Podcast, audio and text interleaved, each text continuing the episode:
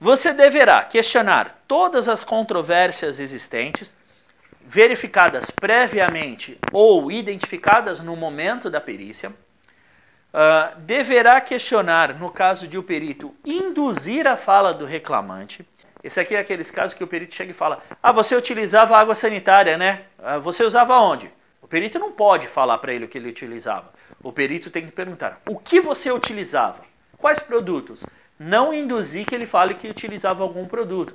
Se houver isso, você chega e se posiciona junto ao perito. Fala, doutor, desculpa, mas ele não falou que utilizava água sanitária. Né? Ele é, falou outros produtos. Ou, doutor, eu queria escutar dele quais os produtos que ele utilizava.